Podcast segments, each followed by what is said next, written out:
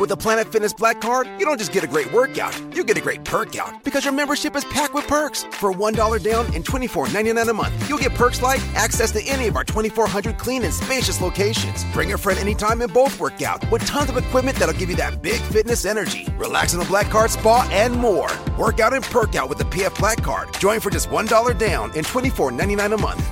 Sign up for the PF Black Card for $1 down and get all the perks. Deal ends November 22nd. See Home Club for details.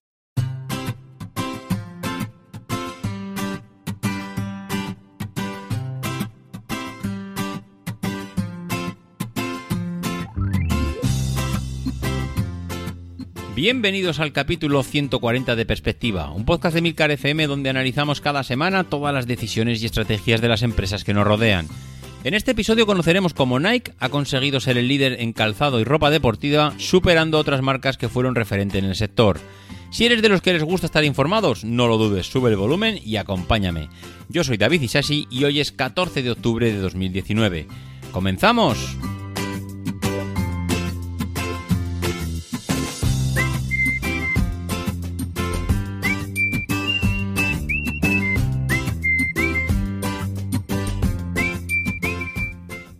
Buenas a todos, ¿cómo estamos? Bueno, pues ya de vuelta. No sé qué tal eh, os resultó el episodio de Pan Rico, pero la verdad es que después de, de dejarlo colgado y ver un poco las descargas y la opinión de la gente, he visto que hay muchos nostálgicos por el mundo, porque he visto que, el tema de Pan Rico, los donuts y todas estas cosas que nos retrotraen un poquito a la juventud, pues a la gente le remueven el corazoncito.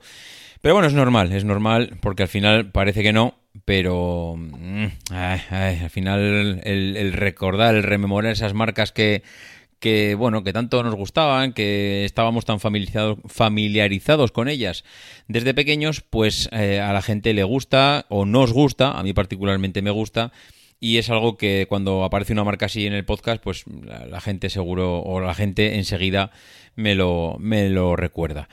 Hoy me ha pasado también una cosa, y es que hoy es sábado, hoy es 12 de octubre, y hoy había algo, había un evento que se venía anunciando y a bombo y platillo, y ha aparecido en los medios sucesivamente, que es el tema de intentar batir el récord del, del, mundo, o el récord, no sé si del mundo, pero bueno, el récord histórico de bajar de dos horas en la maratón. Hasta ahora nadie lo había conseguido.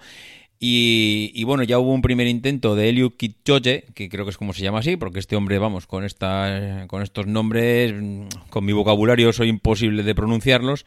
Bueno, pues eh, Eliud eh, pues intentó ya hacer esta, eh, batir este, este récord hace unos meses en el circuito de Monza. Aquello no funcionó, pero hoy lo ha conseguido. Y el haberlo conseguido hoy, pues ha hecho que después de ver pues el cómo, por qué, de qué manera, cómo lo ha logrado, pues he visto que la verdad, bueno, he visto, he visto que ya se venía viendo hace tiempo que la marca Nike, la empresa Nike, ha estado detrás de este récord porque al final, claro, a ellos le interesaba y de qué manera lograr este récord porque a nivel de publicidad y marketing, pues es eh, un hito muy importante para ellos y desde luego es un tanto a su favor que se han apuntado.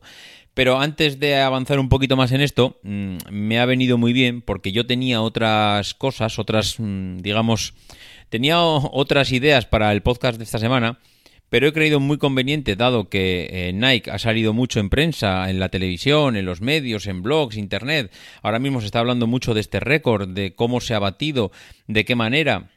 Y, bueno, también, pues porque tengo un, podcast de, digamos, de ocio, que es mi ocio, que es eh, Corriendo a Nueva York, que por cierto, es que si no estáis allí, no sé qué demonios estáis haciendo por el mundo sin estar suscritos a Corriendo a Nueva York. Bueno, pues digamos que se me han mezclado esas dos cosas. Digamos, mi, mi aspecto más, mmm, eh, no sé cómo decirlo, más lúdico por el atletismo, por el running, por correr, por ese podcast que estoy haciendo de Corriendo a Nueva York, que al final pues parece que es una tontería, pero te vas aficionando a este tipo de eventos, de intentar batir el récord del mundo, de, o el récord de maratón para bajar en dos horas, que nadie, ningún humano lo había conseguido.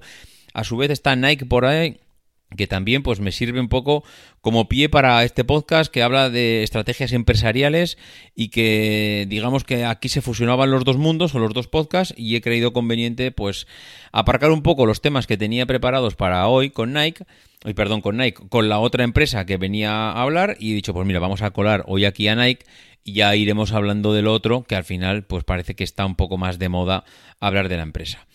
Y eso es lo que vamos a hacer hoy. Vamos a conocer un poco la historia de Nike, porque los orígenes de Nike se remontan a la década de los 50. Eh, yo creo que todos, no sé si los donuts los rememoraban aquella época, pero Nike seguro que no hay nadie, nadie, nadie de los que nos esté escuchando que no sepa lo que son las zapatillas Nike o la marca Nike. Eh, yo decía que eso, que se rememora o se remonta a la década de los 50, cuando el entrenador de atletismo de, la Universidad de Oregón, Bill Bowerman, buscaba eh, pues darle a sus atletas ventajas competitivas. Este hombre decía, oye, ¿qué puedo darle yo a mis atletas para que sean mejores que los demás? Estamos hablando de los años 50, ¿eh? Probó con diferentes superficies de pista, bebidas hidratantes, eh, y lo que él le dio más importancia y donde veía que se podía avanzar más era en el tema del calzado. Estaba viendo que por muchas bebidas, por muchas historias que le diese, por muchos entrenamientos, donde se podía innovar era en el calzado, porque con lo que se corría en aquella época, pues desde luego eh, no era digno de los récords y las marcas que se querían alcanzar.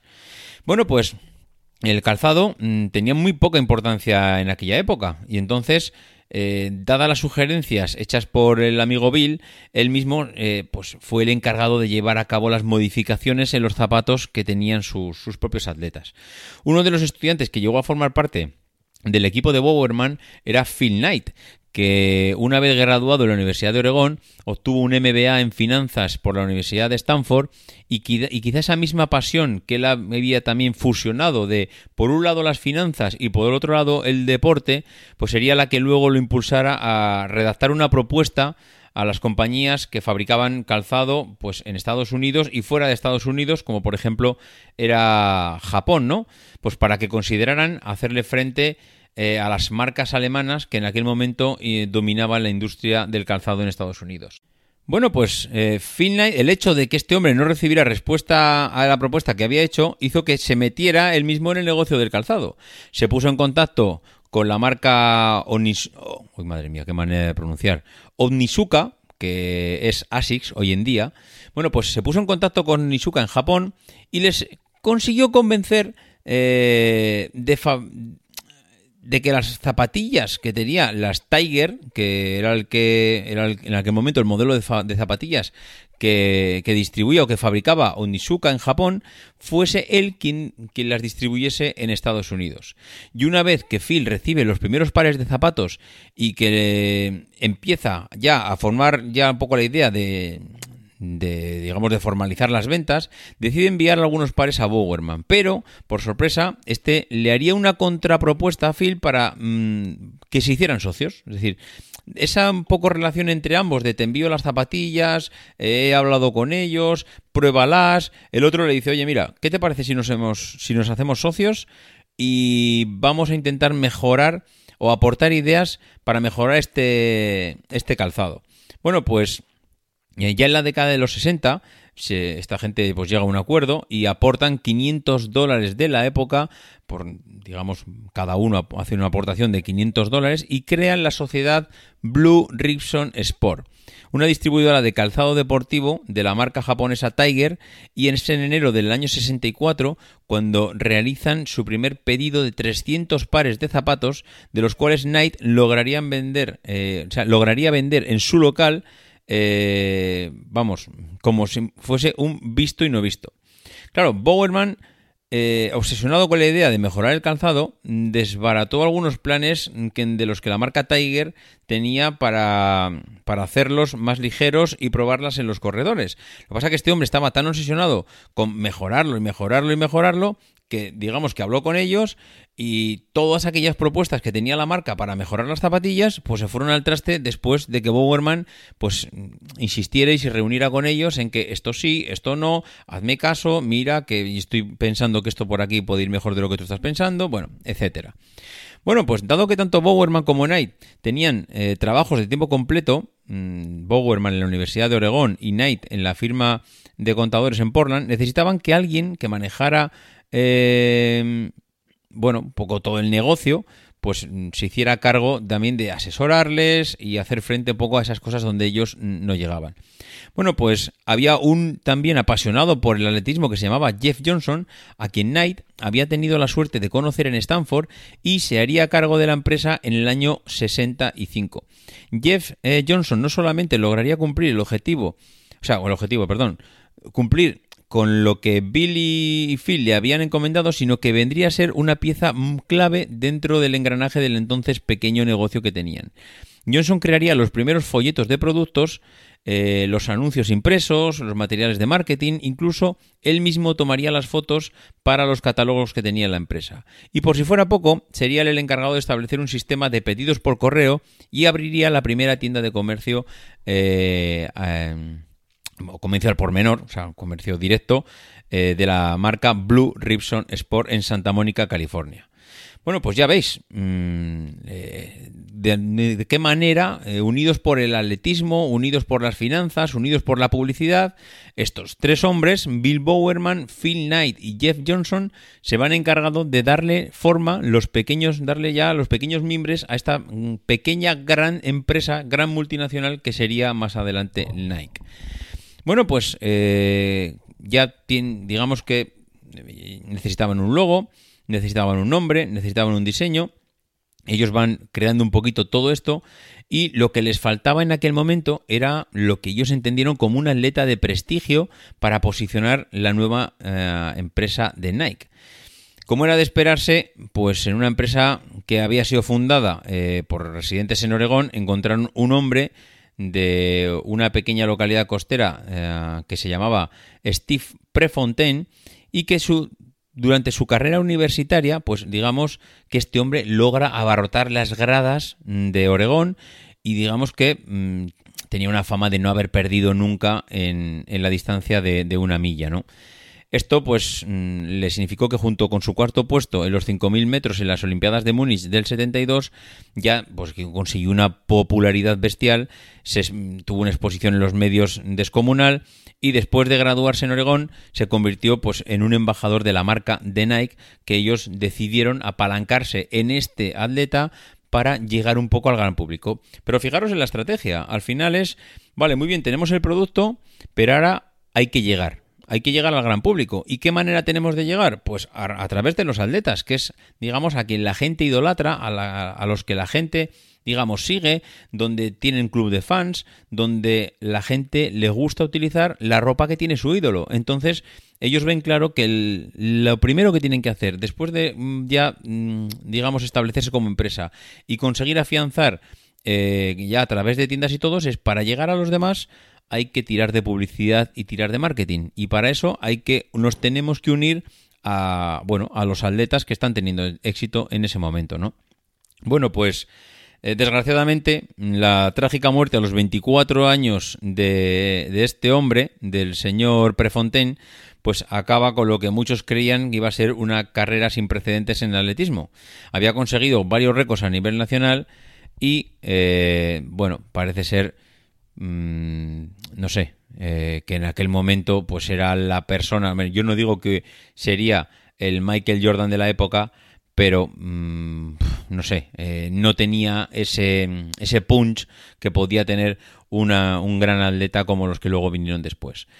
Bueno, pues eso fue un poco el, origen de, digamos, ese inicio en los 70, esos escarceos que tenía Nike con, el, con la publicidad, con el marketing, pero que bueno, que se vieron truncados y tuvo que tomar otras directrices. Entonces, ¿qué pasó? Pues que llegaron los 80. En los 80 Nike había alcanzado ya una cuota de mercado del 50% en calzado deportivo en Estados Unidos. Ojo, ojo nieve, 50% de cuota de mercado en Estados Unidos. Eh, vamos, mm, alucinante. Estamos hablando de una empresa que se funda en el 64 y, en, y 15 años después tiene el 50% de cuota de mercado. Hombre, algunos me diréis, hombre, fueron 15 años, ni que fuera en un año, ya, ya, pero que estamos hablando de los años 60, estamos hablando de cómo llegar hasta los 80 y que no estamos hablando que tenía los medios tecnológicos que tenemos hoy en día. Estamos hablando que con las mm, herramientas que podían disponer para publicidad, etcétera, pues esta gente consiguió una cuota de mercado del 50%. Para mí, alucinante, vamos. En fin, eh, continuamos. A principios de los años 80 empieza a popularizarse en Estados Unidos el uso del calzado deportivo, pues para ya el uso de la calle, el uso diario. Hasta ahora el calzado deportivo se utilizaba pues para hacer deporte, pero amigo, mm, ¿y si el calzado deportivo lo podemos utilizar no solo para hacer deporte? Porque si, ¿quién hace deporte en Estados Unidos en los años 80? Pues cuatro y el del tambor entender lo de cuatro y el del tambor, sobre una población de millones y millones de personas que hagan deporte un 2 o un 5%, imaginaros las posibilidades de expansión que puede tener la marca si consiguiesen llegar a un 50% de gente que hace deporte. Pero si encima cojo mi producto que está hecho para hacer deporte y lo amplío a, a un sector que no hará deporte en su, en su vida, pero si encima utiliza las zapatillas para salir a la calle, pues voy a, puedo pasar del 5, del 10, del 15, del 20, del que sea, al 100%. Puedo dirigirme rápidamente a todo, eh, a toda la población como futuros o posibles clientes de mi producto. A mí me parece, vamos, para mí uno de los hitos más grandes que ha, que ha conseguido Nike, que a, través de la moda, a través de meter su logo por los ojos, a través de conseguir llegar a la gente como su imagen de marca, pues no sé si por suerte o por muchas más historias que han podido pasar, ha conseguido que su marca no solo sea para solo un sector, un nicho de la población, sino que sea para toda la población entera, con lo cual, pues es como vender televisores. En todos los hogares hay un televisor. Y si en todos los hogares hay cuatro personas y conseguimos que esas cuatro personas eh, sean potenciales clientes míos, pues es mucho mejor que vender televisores, porque paso de, vender un televisor por hogar a cuatro, a cuatro zapatillas por hogar. En fin, eh, que me lío. Eh, a principios de los años 80 mm, se popularizan en Estados Unidos eh, ese uso del calzado que comentábamos antes. Y esto junto con las estrategias de patrocinio hace que Nike llegue a, los hogares ya de forma masiva. A mediados de los 80 la empresa atraviesa ya una crisis con su competidor Reebok y esta se superaría gracias a la contratación en el 85 de un rookie de la NBA que empezaba a causar sensación que se llamaba un tal Michael Jordan, que nadie conocía y quién es este chaval. Bueno, pues con de la mano de Michael Jordan, Nike llega a ser hoy lo que es. Eso es algo que tenemos que tener muy, muy, muy en cuenta, porque si no hubiera existido Michael Jordan, yo no digo que Nike no hubiera crecido, yo no digo que Nike no sería un referente, pero que no sería lo que es hoy en día, eso yo creo que todo el mundo lo tiene, lo tiene, lo tiene clarísimo, vamos. De hecho, fijaros hasta qué punto eh, llegó la dependencia o el apalancamiento de, de esta empresa de Nike con Michael Jordan, que a Michael Jordan le multaban eh, por, por, las normas de indumentaria que tenía la NBA entonces y porque no cumplía con alguna de las normas de las zapatillas, pero le daba igual. A Nike le salía más rentable pagar esas multas porque la publicidad que tenía las, las Nike que llevaba Jordan en aquel momento, vamos, era mm, bestial las ventas que, que lograban con, aquel, con aquella publicidad. Bueno, pues Aquella fue la era dorada. Michael Jordan, la marca Just Do It, que fue un eslogan que también pues ha ido arrastrando de generación en generación y yo, vamos, es algo que mm, veremos siempre asociado de manera directa o indirecta, porque puede llegar una campaña de publicidad que en ese momento pues no interese promocionar el Just Do It, pero mm, igual lo dejamos ahora un poco en barbecho, pero luego lo recuperan y aparece luego, aunque sea de forma indirecta, en los anuncios. Es decir, hay eslogan que van asociados a una, manca, a una marca y como lo de Coca-Cola, que Coca-Cola sea la chispa de la felicidad, pues es algo que será toda la vida. No tirarán siempre de ese recurso, porque tienen que seguir innovando en publicidad, pero que de repente cuando pasan 5 o 10 años, de repente sale un anuncio que ¡pum! Coca-Cola, la chispa de la vida, y vuelven a refrescarte en la mente ese eslogan para que te des cuenta que esto no es una marca creada ahora, que llevamos 20 años o 50 años de historia. Bueno, pues eh, como decía, nos metíamos en la época mm, o en la década de los 80 y un chico de 18 años que destacaba jugando al baloncesto en el equipo de instituto consigue una beca para estudiar y jugar en la Universidad de North Carolina en Estados Unidos y eh, en ese momento pues nadie hubiera imaginado que aquel chaval podría convertirse en la estrella que fue después, ¿no? Y hacer también historia junto a una marca deportiva como, como la hizo con Nike. Bueno, pues se generó un fenómeno mundial, se dio lugar al crecimiento de una industria que llegaba a cifras de miles y miles de millones. With the Planet Fitness Black Card, you don't just get a great workout, you get a great perk out because your membership is packed with perks. Join for just $1 down and $24.99 a month. Sign up for the Fiat Black Card for $1 down and get all the perks. Deal ends November 22nd. See Home Club for details. de dólares y el impacto de esta colaboración es tan grande que la mayoría de fans y coleccionistas de las sneakers de todo el mundo han reconocido que empezar a interesarse por los lanzamientos de zapatillas después de haber oído hablar mmm, de Jordan fue todo uno. O sea, es... Eh, digamos que hasta ese momento los lanzamientos de las zapatillas, pues bueno, pues se ha lanzado una zapatilla al mercado. ¿Quién está pendiente del lanzamiento de una zapatilla al mercado? Pues nadie. Pero claro, a raíz de esa fusión entre las Jordan, entre Michael Jordan y las Air Jordan, pues digamos que se despierta en el público esa expectación de, oye, que van a lanzar unas nuevas zapatillas, que Jordan va a llevar unas nuevas zapatillas. Es decir, digamos que el impulso que consigue Nike unido a la imagen de Michael Jordan es tan espectacular que crean expectaciones con los lanzamientos de nuevas zapatillas año tras año.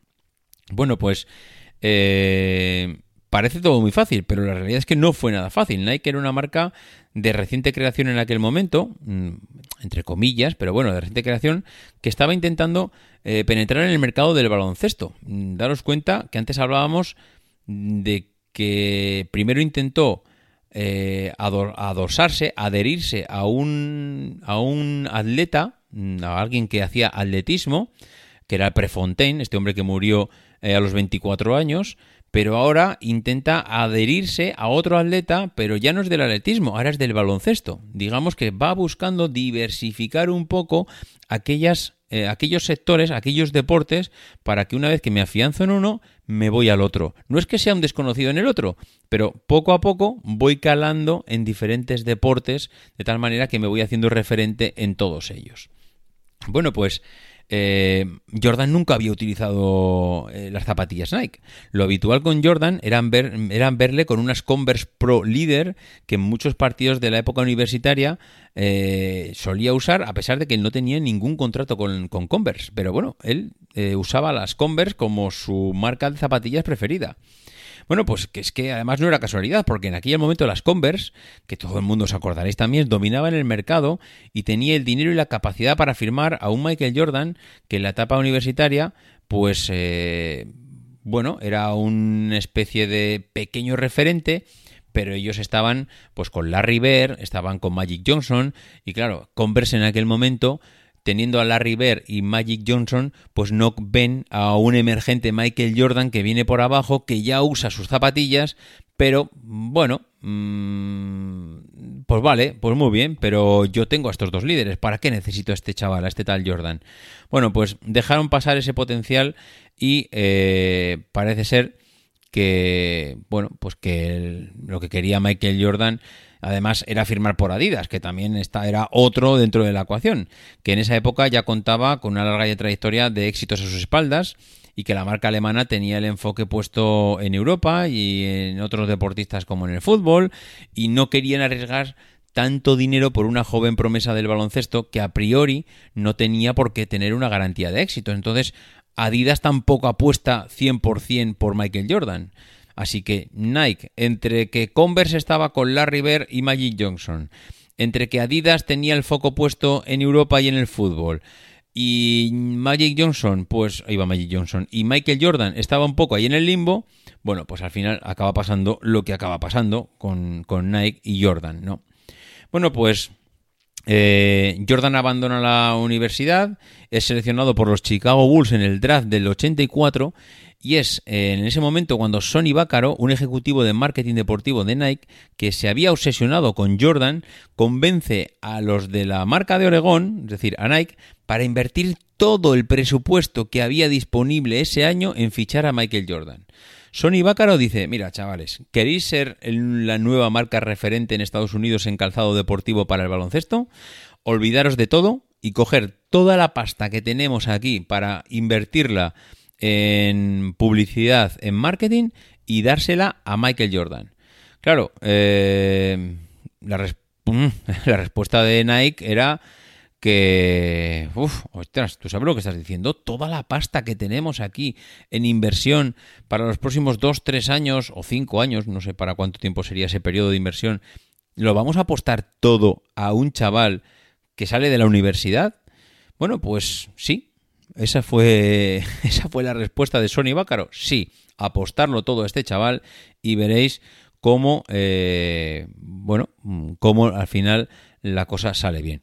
Bueno, pues fueron a convencerle, con, eh, fueron a hablar con Michael Jordan con la idea de, ficharlo. Le ofrecieron un proyecto disruptivo, innovador, eh, que se le iba a lanzar una, a la venta una línea de ropa y zapatillas personalizadas en su, con su colaboración. Iba a tener un contrato de cinco años en el que iba a ganar eh, 500 mil dólares anuales, que estamos hablando del año 84, ojo, 500 mil dólares, medio millón de dólares anuales en publicidad en el año 84. Bueno, pues Michael Jordan firmó con Nike y se hizo realidad aquel acuerdo que, bueno, mm, y ahora le tocaba el turno al diseñador de Nike, a Peter Moore, que le, decía, bueno, chaval, aquí ya hemos hecho lo que teníamos que hacer. Aquí tienes a, a Michael Jordan y ahora necesitamos que nos diseñes unas zapatillas para que este hombre las lleve los partidos y el resultado sea el esperado. Bueno, pues eh, creó las Air Jordan 1 siguiendo las directrices de diseño que le había marcado Jordan. O sea, Jordan al final ha dicho quiere unas zapatillas así, así, así, así, así, así, y este diseñador, siguiendo esas directrices, crea la Air Jordan 1. Bueno, pues al comienzo de la temporada 84-85, las Air Jordan 1 aún estaban en fase de desarrollo, por lo que Michael Jordan comenzó la liga usando las Nike Airship, una zapatilla con un diseño muy similar a las Jordan y que fueron clave para comenzar a relacionar a Michael Jordan con la marca Nike durante el comienzo de la temporada. Bueno, pues así fue eh, como mm, Jordan y Nike crean, eh, digamos, ese acuerdo que tantos beneficios les daría a ambos a lo largo de toda la carrera de Michael Jordan. Bueno, pues los 90 eh, ya vienen vienen, vamos, están a la vuelta de la esquina, ¿no? Y animado por una serie de lanzamientos de productos y campañas de marketing, Nike empieza la década con la inauguración de su sede principal en los suburbios de Portland, en Oregón. Eh, si bien la marca había diseñado calzado y ropa para deportes como el golf y el fútbol durante un periodo de tiempo, es a mediados de los 90 cuando realmente se hace un esfuerzo significativo por tener una participación en otros deportes veis un poco como la década de los 80 Nike se centra en el baloncesto, impulsando, dándolo todo por el todo en ese deporte. Ya lo había hecho, intentado hacer antes con el atletismo y ahora eh, se centra, pues, eh, bueno, mm, en otros deportes, ¿no? Golf, fútbol. Es decir, tiene que seguir diversificando y seguir calando en otros nuevos deportes para seguir creciendo.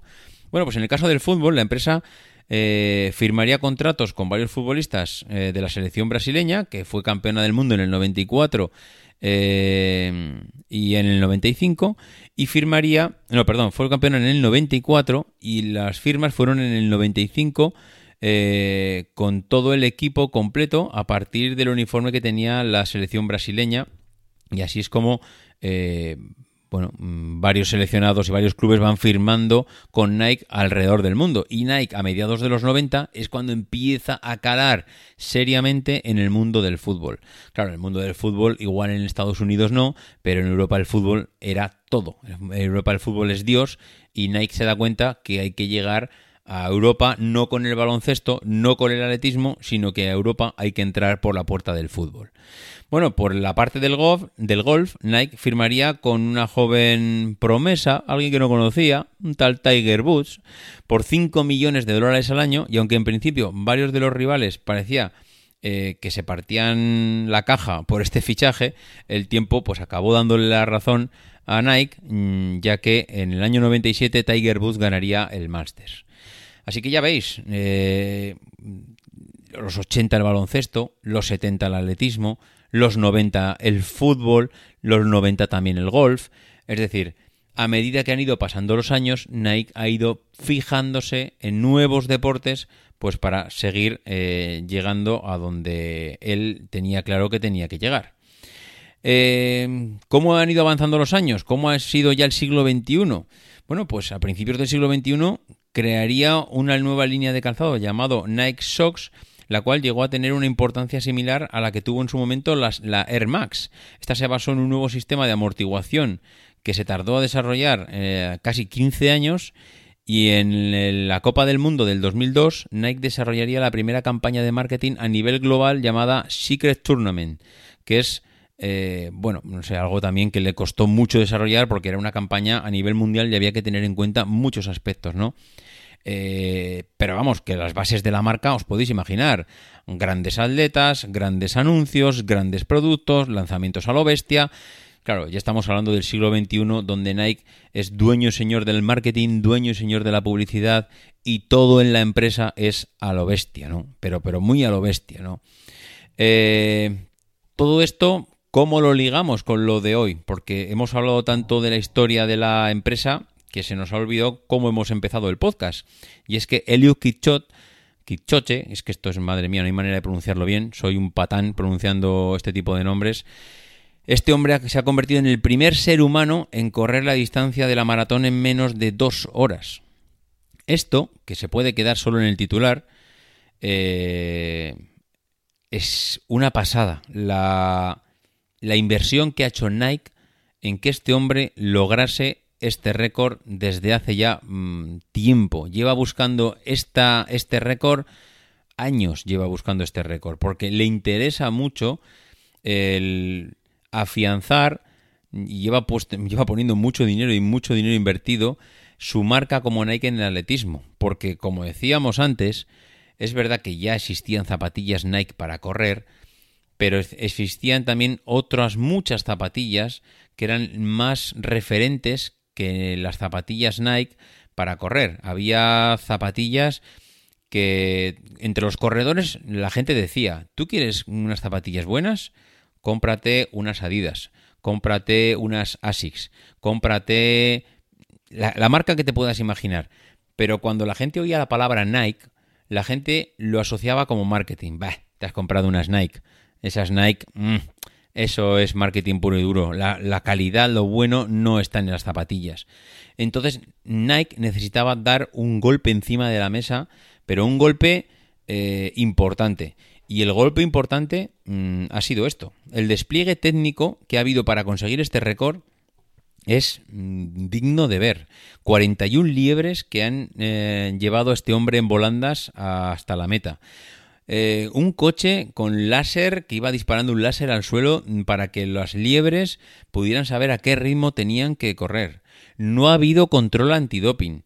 Eh, vamos, según Nike, una sofisticada tecnología en las zapatillas que ya la intentaron en el primer intento de récord, las Zoom Butterfly Next, que es la que he utilizado ahora, que es una versión evolucionada, que bueno, que esto es lo más de normal porque tiene eh, unas características de espuma y placa de fibra de carbono integradas en toda la suela que mejoran la economía en carrera y que mejoran un 4% en comparación con su anterior zapatilla, bla, bla, bla, bla, bla, bla. Bueno, os podéis imaginar el marketing que hay aquí. Eh, bueno, pues todo esto, evidentemente, hace que esto, ese récord no esté homologado por la Federación Mundial de Atletismo. No es una competición eh, oficial controlada por la Federación Internacional. Eh, ni por la federación del país donde se disputa la prueba, que es en Austria. El recorrido no ha sido medido y certificado por un medidor oficial. No ha habido tres competidores al menos en, la prueba. No ha habido control antidopaje. El atleta se ha aprovechado de un vehículo a motor que le ha marcado el ritmo. Las liebres han ido entrando y saliendo como les ha dado absolutamente la gana. El habituamiento se ha servido en, de acuerdo a un plan determinado y no desde estaciones oficiales paradas. Es decir, esto a nivel de marca, a nivel de marketing, a nivel de publicidad, ha sido una auténtica locura lo, a lo que se ha conseguido llegar porque Nike lo ha puesto todo y no quiero ni imaginarme eh, lo que habrá cobrado este hombre por el entrenamiento de meses y meses y meses eh, para conseguir esta, esta marca, eh, porque habrá cobrado, este hombre prácticamente se ha dedicado en cuerpo y alma a conseguir este, este récord, ¿no? vamos, no sé si la gente se hace una idea de lo que hay que correr para bajar de las dos horas. Hay que, los que corráis o los que sepáis de deporte y habéis corrido alguna vez, hay que correr durante 42 kilómetros por debajo de 3 minutos el kilómetro. En concreto, este hombre ha corrido, él y las liebres, a 2 minutos 50 segundos el kilómetro. Eh, bueno, eso mm, yo lo siento mucho, pero creo que hasta que no corres eh, haces un sprint a la máxima velocidad que puedas correr, pues no llegarás haciendo un sprint a los 2 minutos 50 segundos el kilómetro, que ha sido la velocidad, el ritmo de carrera que, han llevado esta gente para conseguir el récord. Es decir, eh, de hecho, ahora me acuerdo que he leído en algún artículo que Wilson Kipketer, que es una de las libres que ha utilizado, que también es un recordman de 800, decía que, eh, que la preparación, que este hombre no ha visto a su familia que solo la ha visto los fines de semana, que el resto del tiempo ha convivido con otros atletas en un campamento de Kaptagat, donde las habitaciones son dobles, donde la monotonía es pura y dura, donde prácticamente a cualquier ser humano nos costaría mucho aguantar, pero que para ellos son condiciones muy similares a las que viven en su casa y que allí duermes, entrenas, duermes, entrenas, duermes, entrenas y que, mm, vamos, eh, os puedo asegurar que correr una maratón eh, por debajo de las dos horas, la dedicación y lo, estudiado que tienes que tener esto es una auténtica, ah, vamos, fuera de toda lógica y desde luego Nike pues ha vuelto a hacer lo que ha venido haciendo durante los últimos 40-50 años, es decir, asociarse a la figura de un corredor, intentar llevar a ese corredor a lo más alto apoyándole en publicidad, marketing, tecnología, medios, dineros, etcétera, para una vez que ese atleta ha llegado a lo más alto y ha conseguido todos los éxitos, recoger él a nivel de publicidad todo aquello que ese atleta ha, logrado. Y os puedo asegurar que es así, porque a las dos horas de haber conseguido este hombre el récord de la maratón, de poder bajar de dos horas, yo tenía en mi correo electrónico un correo de Nike evidentemente porque en algún momento he comprado zapatillas Nike, diciéndome que mira lo que ha pasado, mira lo que hemos conseguido, mira qué zapatillas lo han conseguido, es como si los que hubieran corrido son las zapatillas. O sea, el que ha dejado la vida allí es el, es el corredor, que si le veis la cara es un hombre que tiene treinta y pocos años, pero que si le ves la cara parece que tiene sesenta, porque está absolutamente demacrado, porque para correr a esa velocidad eres, eres que tener músculo y hueso. Mm, la cara de sufrimiento que tiene ese hombre la lleva escrita en la cara de todo lo que ha tenido que sufrir eh, durante entrenamientos y entrenamientos para llegar hasta ahí, pero ahora de repente viene Nike y te dice, compañero, lo que el que ha logrado eso son estas zapatillas, que por cierto, no sé si te lo he dicho, pero valen 250 euros. Así que ya sabes, pincha aquí y te las mandamos a casa. En fin, eh, poco más, poco más puedo contar sobre Nike, sobre cuáles son sus estrategias empresariales. Creo que viendo un poco su historia, su historia, todo el mundo se habrá quedado claro cómo ha conseguido llegar hasta donde ha llegado, en qué se ha apoyado para hacerlo y que desde luego hoy en día es un referente a nivel deportivo, a nivel de marcas deportivas, a nivel mundial y que a nadie ya no lo quita de donde está nadie que no venga con ganas de invertir miles y miles de millones para superarlo. En fin, Nada más, un placer estar aquí con vosotros una semana más. Nos escucharemos seguramente en 15 días. Y lo que digo siempre, que si queréis contactar conmigo, davidisasi.mac.com, en Twitter arroba maxatine, en eh, Telegram, pues eh, ya estamos cerca de los 500 ahí en el grupo de Telegram. Ahí van saliendo noticias y van saliendo cosas en el grupo de Telegram de perspectiva. Y que nada, pues que nos escuchamos la semana que viene y que no dejéis de intentar ser uno de esos locos que hace lo imposible por cambiar el mundo.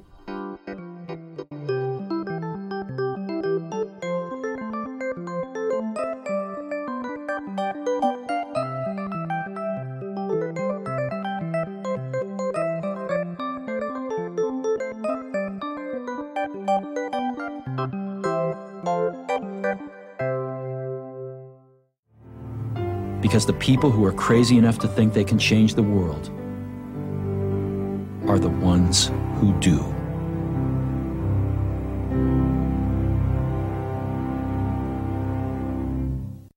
With a Planet Fitness Black Card, you don't just get a great workout, you get a great perk out because your membership is packed with perks. Join for just $1 down and $24.99 a month. Sign up for the Fiat Black Card for $1 down and get all the perks. Deal ends November 22nd. See Home Club for details.